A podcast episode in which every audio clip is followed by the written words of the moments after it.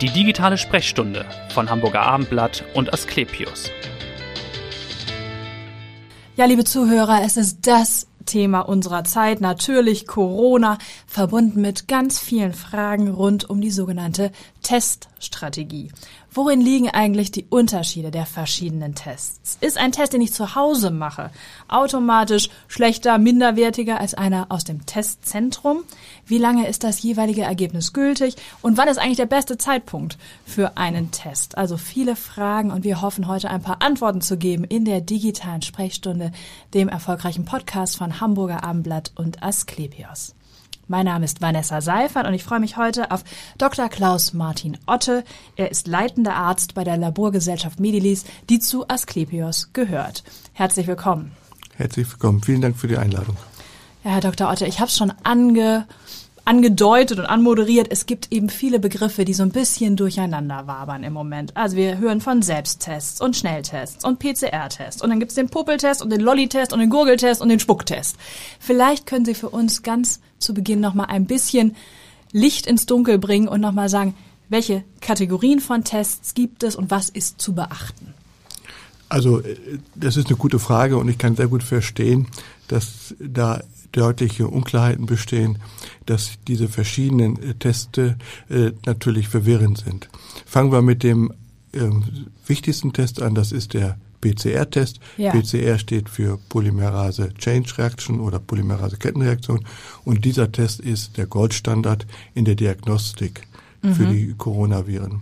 Äh, er basiert letztlich darauf, dass er mit sehr geringem Ausgangsmaterial durch mehrere Verdopplungsschritte dieses Ausgangsmaterials ein sehr sensitives Testergebnis äh, liefern kann ja. und auch da schon sehr geringe äh, Virusmengen nachweisen kann. Mhm. Dieser Test ist äh, das, das wichtigste Instrument in der Diagnostik von Coronaviren. Ähm, man, äh, Nachteil ist, dass er technisch aufwendig ist natürlich. Ja. Es gibt inzwischen auch automatisierte Testverfahren, die als sogenannten Schnelltest beworben werden. Schnelltest bedeutet aber immerhin, dass äh, es ungefähr eine gute Stunde dauert. Dies setzt auch entsprechenden apparativen Aufwand voraus, ja. der nicht immer verfügbar ist und natürlich nur in entsprechenden äh, ausgestatteten Einrichtung verfügbar ist. Mhm. Das heißt also in der Schnelltestversion eine Stunde mhm. bis zum Ergebnis, aber in der Regel ist es wahrscheinlich äh, zwölf ja. Stunden oder noch Nein, länger. so lange dauert. Das hängt immer davon ab, wie die äh, äh, wie das Labor letztlich aufgestellt mhm. ist. Also wenn man die reine Analysendauer rechnet, ja. dann dauert sowas ungefähr, na, ich sag jetzt mal mit allen Vorbereitungen und so weiter zwei bis vier Stunden, ja. äh, vielleicht auch mal fünf Stunden. Das hängt immer vom gewählten Testsystem ab. Da gibt es welche, die sind etwas schneller ja. und welche, die etwas mehr Zeit brauchen. Aber das ist eben nur im entsprechenden ausgestatteten Laboratorien möglich ja. und kann nicht als Heimtest beworben werden. Und wie viele von diesen PCR-Tests analysieren Sie ganz konkret zum also Beispiel? Also wir haben äh, PCR-Tests haben wir so durchschnittlich 2000 Teste pro Tag. Aha, also das ist eine Menge. Das auch. variiert ja. immer ein bisschen, am Wochenende wird's weniger. Ja. Und wir werden auch dabei, sind dabei, weitere Einheiten aufzubauen, dass wir unsere Kapazität noch etwas steigern können. Ja. Sie sagen ja schon, es ist der Goldstandard, dieser mhm. Test. Das heißt also, die Verlässlichkeit ist besonders hoch. Äh, können Sie dazu noch mal was sagen beim PCR-Test? Naja, es geht ja um die Empfindlichkeit. Man spricht von Sensitivität, mhm. die ja angibt, wie viel äh, positive Testergebnisse so ein Test liefert im Verhältnis zu tatsächlich Erkrankten oder äh, Infizierten. Und äh, die liegt also bei nahezu 100 Prozent ja. bei einem PCR-Test. Das ist der beste Test. Die anderen Teste haben nicht die Empfindlichkeit. Ja. Nicht, heißt nicht, dass sie deswegen schlechter sind, sondern man muss die nur entsprechend einsortieren in ihrem Setting, mhm. wo man sie gerne haben möchte. Da sind wir ja schon. Das wollen wir jetzt auch mal tun in dieser Folge und die mal einsortieren ins Setting, wie Sie sagen. Das heißt, welche anderen Tests haben wir dann noch zur Verfügung? Gut, äh, der die PCR-Test ist eben ein direkter Test, das heißt, es werden Bestandteile des Virus nachgewiesen. In diesem Fall ist das die RNA. Äh, und dann gibt es als Direktnachweis als weiteren Test den Antigentest. Ja. Der Antigentest weist das Virus auch direkt nach, ohne dass jetzt irgendwelche Vervielfältigungsschritte da sind. Und infolgedessen äh, ist die Empfindlichkeit dort natürlich reduziert. Mhm. Das heißt, man ist darauf angewiesen, im Ausgangsmaterial mehr Viruspartikel zu haben.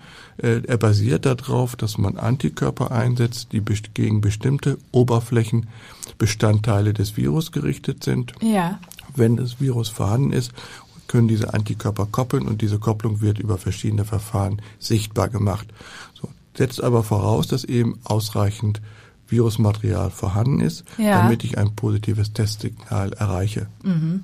Und es ist grundsätzlich dann sinnvoll, einen solchen Test auch nochmal zu kontrollieren mit einem PCR-Test? Fragezeichen. Wenn, ja. wenn der Test eben positiv ist, muss das über die PCR-Analytik kontrolliert werden, mhm. denn es gibt bei diesem Antikörpertest sowohl natürlich auch mal falsch positive.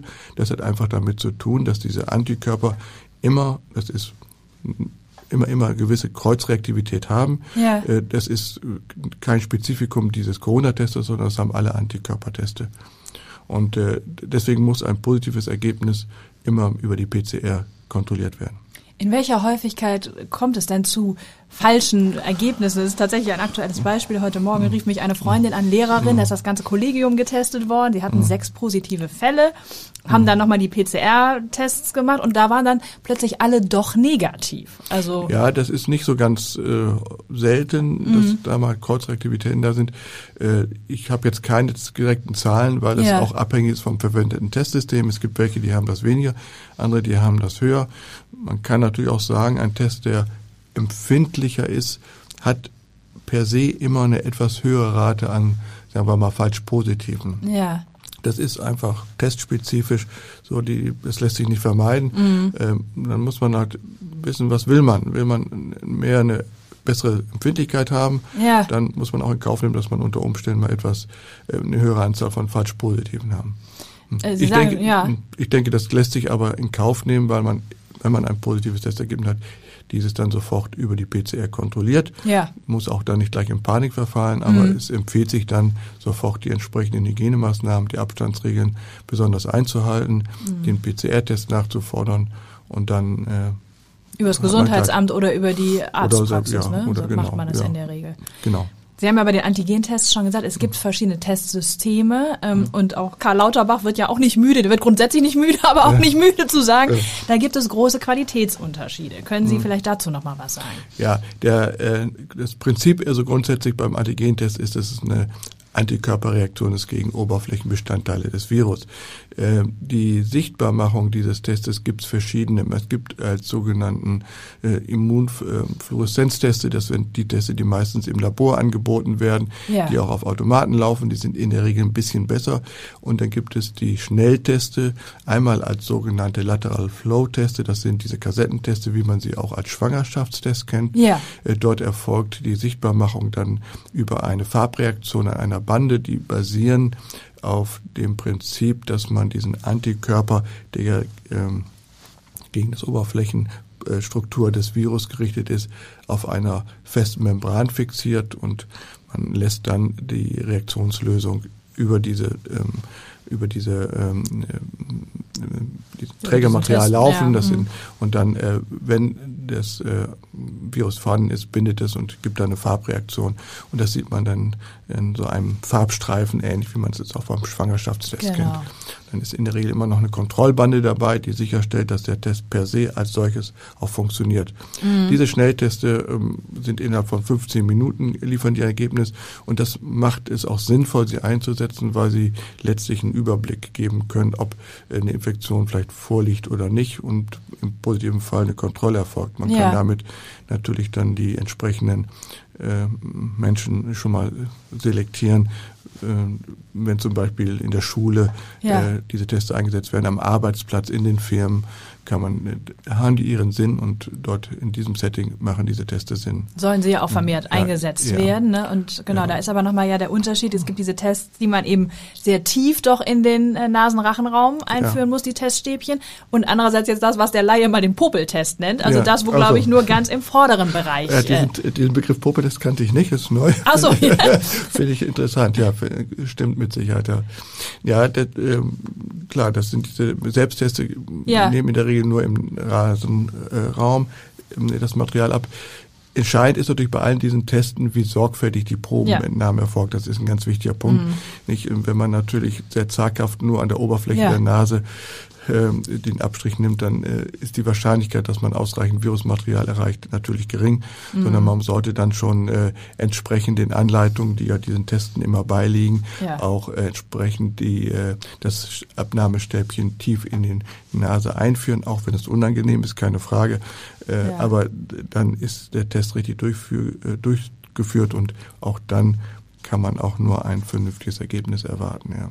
Wie ist denn da Ihre, Ihr Fazit, vielleicht auch als Experte? Viele mhm. haben ja in der, anfangs in der Debatte gesagt, ob der Laie, also der Nichtmediziner, das nichtmedizinische Personal das überhaupt selbst durchführen kann. Gab es ja auch eine große Debatte, muss das nicht immer unter ärztlicher Aufsicht passieren, so ein Test, weil es vielleicht doch eine Hemmschwelle gibt, bei einem selbst so tief doch äh, dieses Stäbchen einzuführen. Es ist individuell bestimmt sehr unterschiedlich. Mhm. Sie haben vollkommen recht. Die Hemmschwelle ist mit Sicherheit bei einigen Menschen da.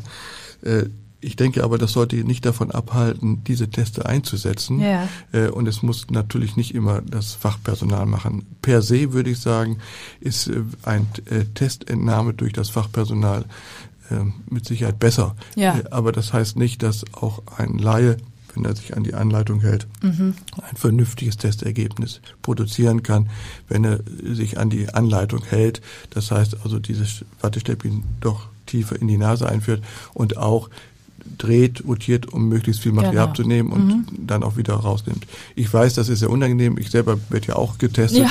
und ähm, dann macht das die Kollegin, die dann. Also meine Augen tränen immer, wenn, ja, ich, wenn ich das dann das gemacht wird. Ja, ja das, gut. Ich, ich, denke, das kann man in Kauf Kann nehmen. man in Kauf nehmen, das stimmt. Aber mhm. was empfehlen Sie zum Beispiel bei kleinen Kindern, die ja jetzt vielleicht auch in die Kita gehen, auch getestet werden sollen? Ja ich glaube, man kann die Kinder ähm, auch begeistern dafür. Ja. Es liegt letztlich dafür äh, dabei äh, oder daran, dass auf die äh, Kita-Mitarbeiter die Kinder entsprechend motivieren. Und dann wird es natürlich auch Kinder geben, die ähm, das vielleicht nicht richtig können. Aber ja. ich glaube, man muss ja auch dann diesen Zechstäbchen in diese äh, Flüssigkeit eintauchen. Die werden ja ausgeschwemmt. Auch ja. das muss natürlich legeartes passieren. Da kann man, wenn man das nur eintaucht und gleich wieder rauszieht, dann reicht das nicht aus. Man muss ja die Viruspartikel in diese Flüssigkeit, in diese Pufferlösung überführen. Mhm. Ähm, und äh, ich glaube, dass Kinder so an sowas auch Spaß haben. Ja, Sie meinen, man muss das vielleicht mehr zu einem Experiment machen, so oder? ist das, genau. Man würde ja. das, da haben Sie vollkommen recht, gut gesagt. Ja. Das würde ich auch so sehen, ja. Und was ist denn von diesen äh, Gurgeltests? Die gibt's ja auch schon hier ja. in Hamburg. Ist das vielleicht auch eine Alternative für die, die sagen, ich finde das so unangenehm mit dem, mit dem äh, Stäbchen? Ich denke, das ist eine Alternative. Mhm. Beim Gurgeltest, auch da gilt natürlich, wenn ich richtig gurgel und nicht die Pufferlösung nur von einer Backe von ja, der linke ja. die rechte schiebe, dann ist es auch nicht gut, sondern man muss gurgeln äh, richtig tief, damit man auch äh, Rachenspülflüssigkeit mitbekommt.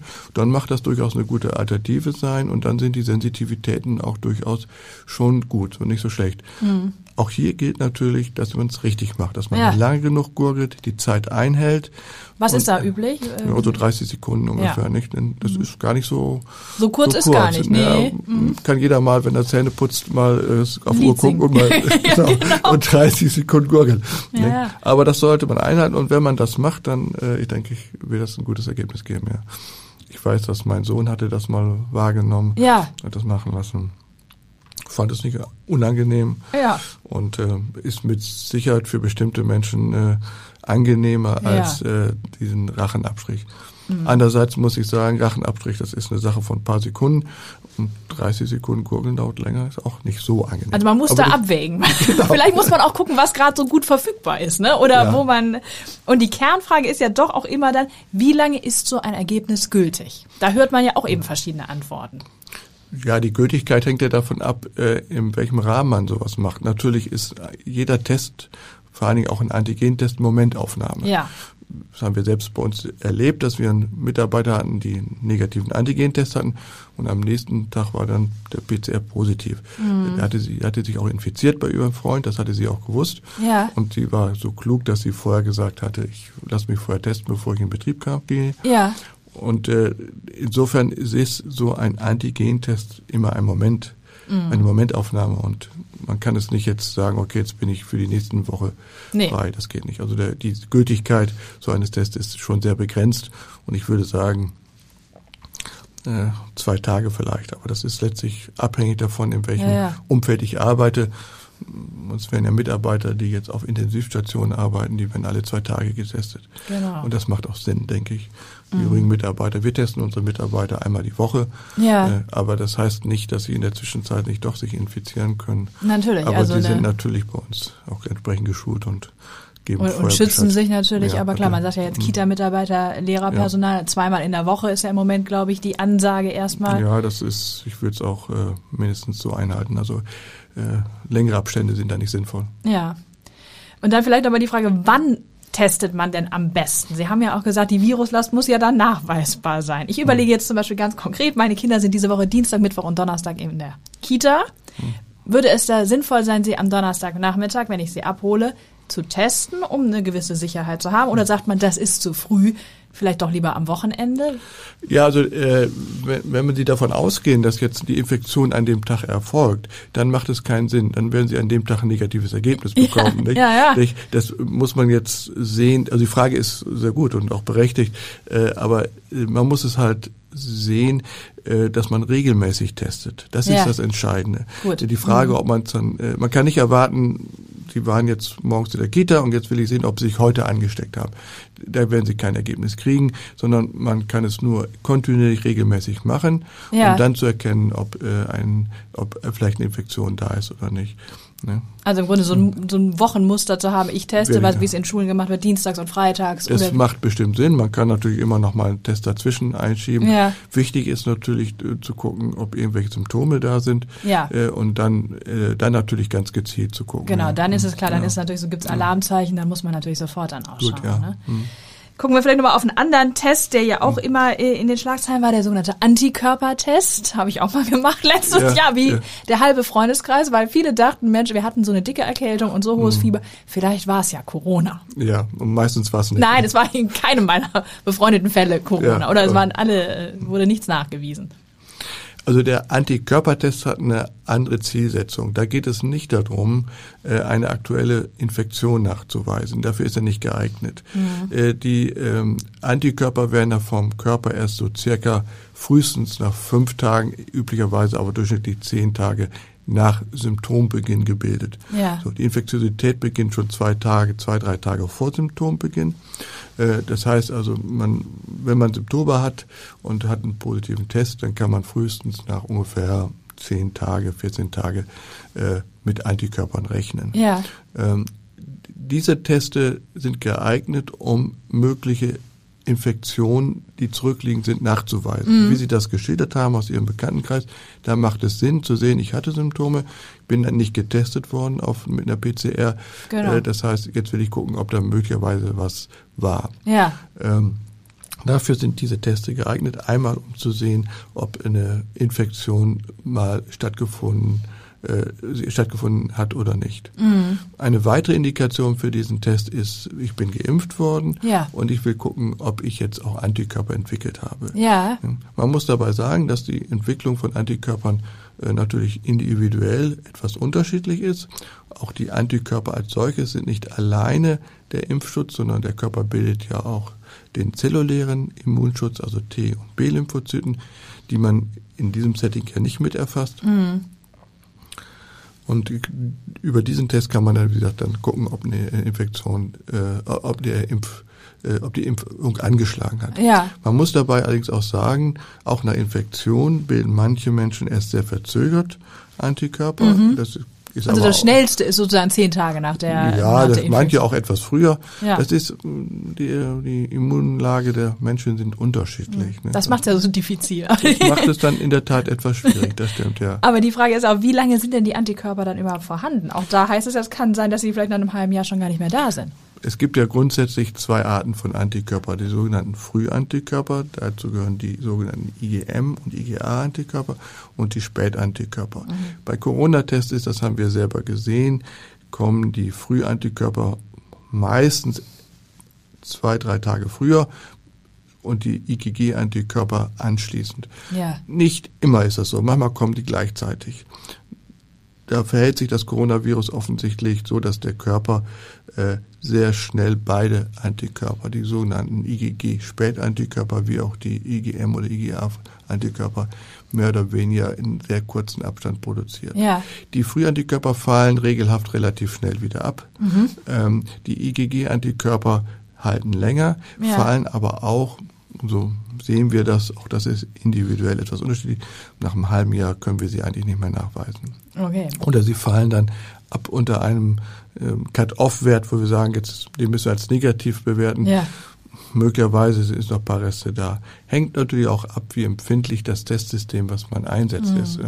Da gibt es jetzt ja auch verschiedene Teste. Wir sind dabei, gerade auch bei uns ähm, äh, quantitative Teste einzuführen. Inzwischen gibt es auch einen WHO-Standard dafür, so dass man das in etwa quantifizieren kann. Ja. Äh, aber ähm, die, die fallen wieder ab. Die Tests. Das heißt, jemand, der an Covid-19 erkrankt war, ist nicht automatisch immun. Also Das kann man eben nicht sagen, Ja. sondern die Immunität wird nicht nur durch die Antikörper vermittelt. Mhm. Nicht, man, die, wenn die Antikörper wieder abfallen, dann ähm, kann er durchaus noch Immunität haben, nämlich über die B-Lymphozyten, Okay, oder die über- sogenannten mhm. Gedächtniszellen, Ja. die da sind, nicht? B- und T-Lymphozyten. ja. Nicht? Das würde ich da so, da wäre ich sehr zurückhaltend mit irgendeiner Man muss, das, man muss auch vorsichtig sein mit Ja, pauschalen Aussagen natürlich. Wollen wir noch mal jetzt gucken, vielleicht auch auf das Impfen noch mal ganz kurz. War ja auch eine große Debatte. Ich Hm. weiß, Sie sind kein Impfarzt, aber natürlich war ja auch die Frage, war es richtig, AstraZeneca Hm. auszusetzen für eine Zeit? Sie sind, glaube ich, selbst auch schon geimpft, Kollegen ja auch. Hm. Wie ist da Ihre Einschätzung? Also ich halte es für richtig, dass man sehr sorgfältig guckt und dass das Paul-Ehrlich-Institut äh, hier äh, erstmal äh, äh, einen Stopp gemacht hat und gesagt hat, äh, wir gucken erstmal nach. Äh, es hat Hinweise gegeben, dass es da äh, Thrombosen gegeben hat. Ja. Das ist richtig, das muss man bewerten, muss die Zahlen sehen. Und äh, insofern denke ich, ist das sorgfältig gewesen und richtig hier erstmal einmal diese Impfung auszusetzen. Ja. Und nach der Bewertung, denke ich, ist es auch richtig, diesen Impfstoff wieder freizugeben. Genau. Äh, Das ist bestimmt sorgfältig, denn es steht immerhin der Patientenschutz, äh, da steht natürlich an erster Stelle. Natürlich, klar. Und dass es eine Nebenwirkung gibt oder Impfnachwirkungen ist ja sozusagen normal. Das ist normal. Ähm, man muss das vergleichen auch mit anderen Impfungen. Ja. Ähm, aber wenn es Hinweise gibt, dass es doch Kleiner gehäuft ist, Schweregrad ist äh, natürlich, gehäuft ist, dass es äh, die Inzidenz höher ist als bei normalen anderen Impfungen, Mhm. denke ich, ist das richtig, dass man da genau nochmal nachschaut. Und Sie sind geimpft worden im Impfzentrum oder wo war das äh, bei Ihnen? Ja, wir haben die erste Impfung habe ich im Krankenhaus gekriegt und die zweite im Impfzentrum Ja. in den Messerhallen und muss sagen, das ist schon doll, was die KV da aufgebaut hat. Das ist schon Ja. ganz äh, beeindruckend. Auch mal was Positives in diesen Zeiten. Das ist auch schön. Ja, das sonst ist schon, fand ich sehr beeindruckend. Das lief auch organisatorisch sehr gut ab. Also das ist schon gut Ja. organisiert, ja. Genau, ein sehr bekannter Kollege von Ihnen hat ja auch mitgeholfen in der vergangenen Woche im Ja. Impfzentrum. Peter Tschentscher ist wahrscheinlich der bekannteste Laborarzt der Republik. Ja, genau. Macht ja eigentlich noch was anderes jetzt und Äh, hat auch viel zu tun. genau, aber ähm, da können wir vielleicht noch mal zum Schluss des Gesprächs darauf kommen, was macht eigentlich ein Laborarzt? Jetzt auch jenseits von Corona. Denn als normaler Patient sieht man sie ja nie, was nicht heißt, dass sie nicht eine ganz, ganz große Rolle spielen in der Diagnostik. Ja, das ist eine gute Frage und ab und zu hört man diese äh, Frage auch. Was machst macht du ein- eigentlich den ganzen äh, Tag? Genau, was Ja. macht äh, ein Laborarzt eigentlich? Die Laborärzte äh, sind ja für die Patienten meistens die unsichtbaren Ärzte Ja. Mhm. und das Labor ist eine Blackbox. Äh, nichtsdestotrotz ähm, ist der Laborarzt wichtig, wie Sie schon sagten, das sehe ich auch so, verständlicherweise. Ein Laborarzt, kurz gesagt, macht, äh, erstellt Befunde. Ja. So, Befunde heißt, das heißt, ich, äh, es werden Laborwerte erstellt und diese Laborwerte müssen beurteilt werden. Es gibt einfache Laborwerte, da muss nicht viel beurteilt werden, aber es gibt auch Laborwerte, die sind sehr komplex, zum Beispiel in der Hämatologie, in der Leukämie-Diagnostik. Ja. Dann äh, muss die Leukämie differenziert werden, um welche Art halt es, handelt es sich. Ich sitze auch viel vom Mikroskop und gucke mir dann einmal Blutbilder an, ich gucke mir aber auch äh, ähm, äh, Urinsedimente an. Nicht? Oder ich äh, sitze im Proteinlabor und muss die Elektrophoresen beurteilen. Sind da Auffälligkeiten, sind äh, vielleicht pathologische Proteine mit drin, Immunglobuline, die auch darauf hinweisen, dass es eine Erkrankung ist. Äh, In der Autoantikörperdiagnostik müssen die äh, äh, Schnitte beurteilt werden. Das sind ähm, mikroskopische Fluoreszenzaufnahmen, anhand man nachgucken kann, denn ob es äh, um welche Antikörper es sich handelt. Ja. Äh, in der Spezialgerinnung gibt es komplexe Fragestellungen, die behandelt werden müssen. Mhm. Äh, in der Transfusionsmedizin kann es sein, dass äh, schwierige Antikörper gegen Blutgruppenantikörper da sind, die rausgetüftelt werden müssen. Ja. Das kann bisweilen recht knifflig werden. Ja. Hm. Es gibt also eine Vielzahl von äh, Fragestellungen, Ja. wo der Laborarzt direkt selber auch vor Ort ist und muss äh, hier ein, eine Beurteilung abgeben Mhm. und einen Befundbericht schreiben. Äh, Hormone zum Beispiel, Stoffwechselerkrankungen, Hormone für die Gynäkologen Ja. und so weiter. Das sind äh, genau die Aufgaben, die der Laborarzt hat, Ja. diese Ergebnisse, diese Bef ähm, Laborergebnisse zu befunden, um zu beurteilen. Sie sagen ja schon, es ist äh, knifflig und ne, manchmal auch ein bisschen tückisch.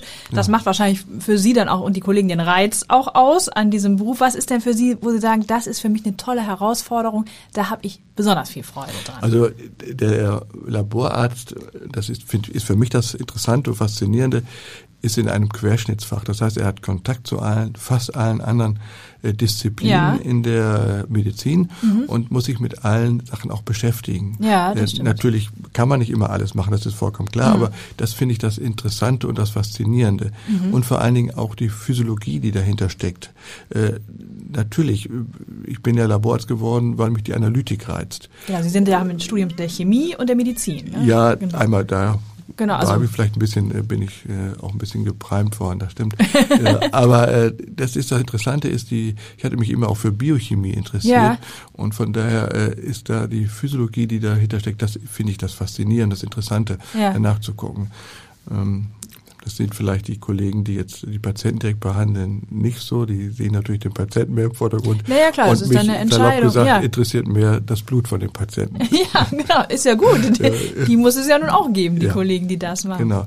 Das ist die Routine, die man so macht. Äh, Mhm. Das ist, aber natürlich hat man auch andere Aufgaben, zum Beispiel Einführung neuer Teste. Und da sind wir wieder beim Corona. Ja. Wir hatten ja letztes Jahr und äh, mussten wir sehr schnell diese Corona-PCR einführen. Richtig, und ja. man muss dazu sagen, das war natürlich sehr schwierig, weil es zu dem Zeitpunkt ja keine fertigen Testkits gab, sondern man hatte gerade bestenfalls ein Rezept. Mhm. Ja. Äh, und damit hat man das Gericht noch nicht. Aber man musste sich auf dem Markt erstmal die verschiedenen Komponenten zusammensuchen und zusammen kaufen, die richtigen, die man Ja. damit sie zusammenpassen, um daraus dann einen Test zu basteln, sag ich mal, Ja. oder zu erstellen, äh, damit man auch vernünftiges Testergebnis hat. woher haben Sie dann zum Beispiel das Rezept gehabt und woher Das kamen hatte- dann die, die Zutaten? Da war unser Molekularbiologe, Herr Brodecker, hatte da hervorragendes geleistet, der sich da äh, recht eingekniet hat und hat das federführend gemacht. Ja. Es gab ja von Herrn Drosten gab es entsprechende Hinweise schon, Okay. wenn Sie so wollen, Rezepte, aber das ist noch alles sehr vage. Mhm. Äh, so ein fertiges Rezept, wie man es aus dem Kochbuch kennt, war es natürlich nicht. Ja, also eine Ja, leichte ja. Anleitung.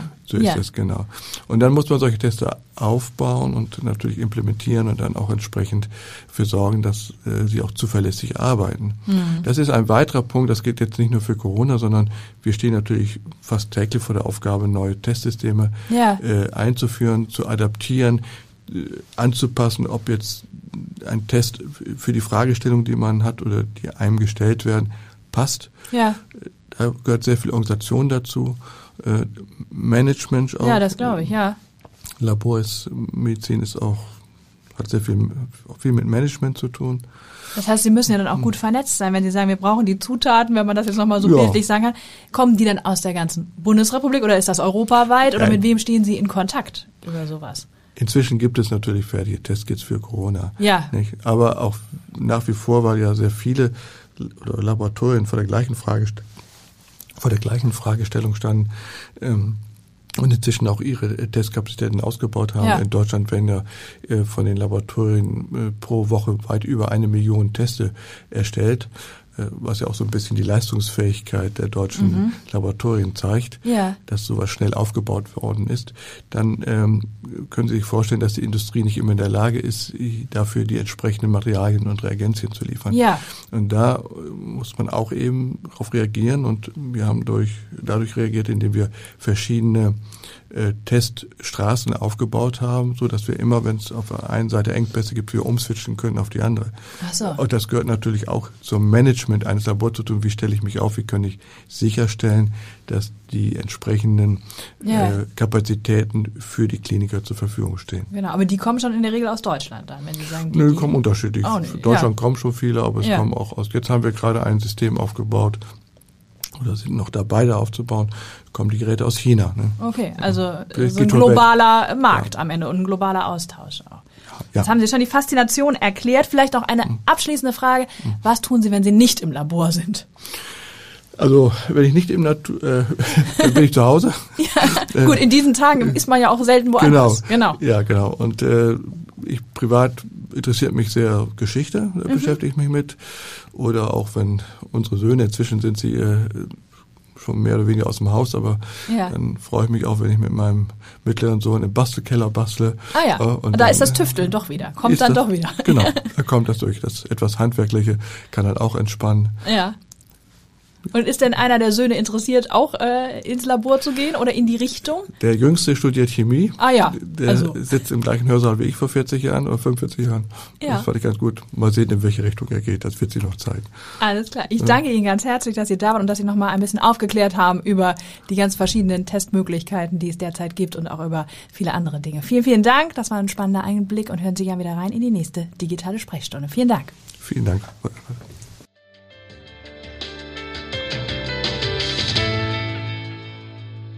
Weitere Podcasts vom Hamburger Abendblatt finden Sie auf abendblatt.de slash podcast.